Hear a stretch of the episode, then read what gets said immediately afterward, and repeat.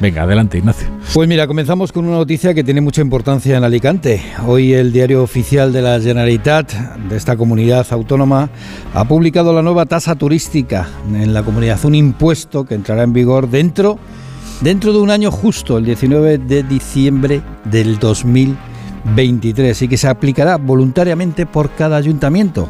¿eh? Eh, oscilará entre 0,5 y 2 euros por día y viajero en función de la categoría del alojamiento. Y a la vez, hoy, eso sí, con 20 años de retraso, pues se ha inaugurado el AVE Madrid-Murcia con paradas en Elche y en Orihuela. Oye, y lo que también llega, pero esto muy lentamente, prácticamente sin velocidad, es el acuerdo europeo sobre el tope del gas, ¿no? Los gobiernos europeos se lo han pensado y se lo han pensado mucho, vamos, que han tardado todo lo que han podido y un poquito más. Al final han pactado establecer un tope al gas de 180 euros que se activará en cuanto se supera esta cuota, eh, bueno, durante un periodo determinado de tres días consecutivos, ¿no? Pablo Rodríguez Suárez nos lo contará con más detalles después, pero lo que podemos decir, Rafa, es que la Unión Europea no se distingue por la alta velocidad. Este tope al gas no entrará en vigor, fijaros, no entrará en vigor hasta el 15 de febrero.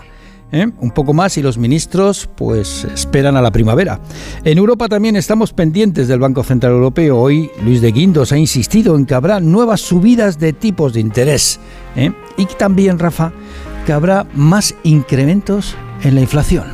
Y la proyección nuestra es que las medidas que se toman en el año 23 se eliminan a final del año 23 y entonces en el año 24 hay una subida, hay un efecto, un efecto, un efecto escalón. Y eso es eh, muy importante a la hora de eh, analizar y de valorar lo que está pasando, como decía anteriormente, con las predicciones de inflación. Pues eso, que Luis de Guindos ya está hablando de las medidas de los gobiernos. Fíjate, medidas del gobierno para aliviar eh, la subida de la inflación. Este gobierno, el gobierno español, ha decidido que para el día 29 va a haber un Consejo de Ministros extraordinario donde se va a discutir precisamente, plantear entre otras cosas, la desaparición del descuento de 20 céntimos para toda la población como ahora. Pero por algo lo cambian, ¿verdad? Sí, eh, lo va a dejar solamente para los profesionales. ¿Pero por qué lo va a cambiar? Por un cheque comida, un cheque alimento que puede estar entre los 200 y los 300 euros. Un cheque de una sola, eh, solamente va a haber un cheque, ¿eh? que esto no piense la gente que va a haber dos, tres, cuatro. No, no, uno pero la gente que sepa que de aquí a que se vote en mayo eh, la política va a ser muy expansiva y muy de, y muy de cheque.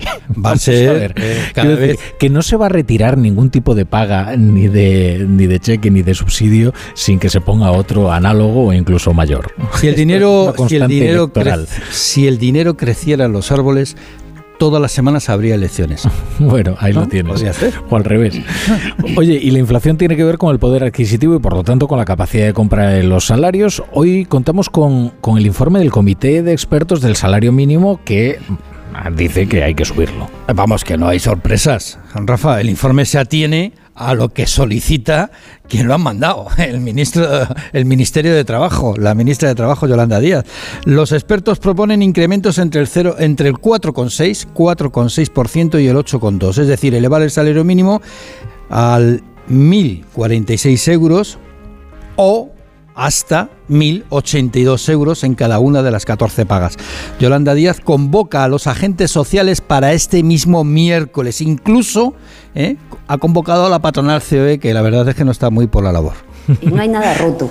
¿De acuerdo? Y que todos todas las mesas eh, que están pendientes siguen haciendo sus tareas. Esto es lo primero. Dos, no les pido que asistan, les pido que cumplan con su mandato constitucional. Es muy importante cuidar las instituciones. Y por eso digo y hago una reflexión que espero que el ruido político y la bronca política que he presenciado la pasada semana, vergonzante, en el Congreso de los Diputados, no contagie el diálogo social. Mm. Se utiliza vergonzante como sinónimo de vergonzoso y no es lo mismo. claro, es que se empeñan y no es así. Yo fíjate en qué cosas, tú mientras estás con las cosas de la economía, pues yo me, dedico a fijarme en otras cosas. Lo que sí es cierto es que hay cosas que se dicen, no está roto. Bueno, no está roto, pero digamos que se va a necesitar mucho pegamento ¿no? para, para restañar heridas y alguna que otra fisura. Lo cierto es que ahora mismo la patronal no está en el diálogo social ¿eh? y, por cierto, no es obligatorio estar en el diálogo social en lo que tiene que ver con el salario mínimo. Bueno, primero no es obligatorio estar en el diálogo social en ningún caso. Cada uno decide dónde quiere y cómo quiere hacer su política. Pero en el salario mínimo quien toma la decisión es el gobierno, porque es una potestad del propio gobierno, no tanto de, de los agentes sociales. Y por cierto, Rafa, una cuestión. Eh, Economía, el ministerio que dirige Nadia Calviño, está lejos de las propuestas de los expertos de su compañera Yolanda Díaz. ¿Eh? Y Economía defiende subidas bastante más moderadas, ¿eh? alrededor o por debajo del 4%. Oye, y, otras dos cuestiones que tienen que ver también con la economía, economía digital.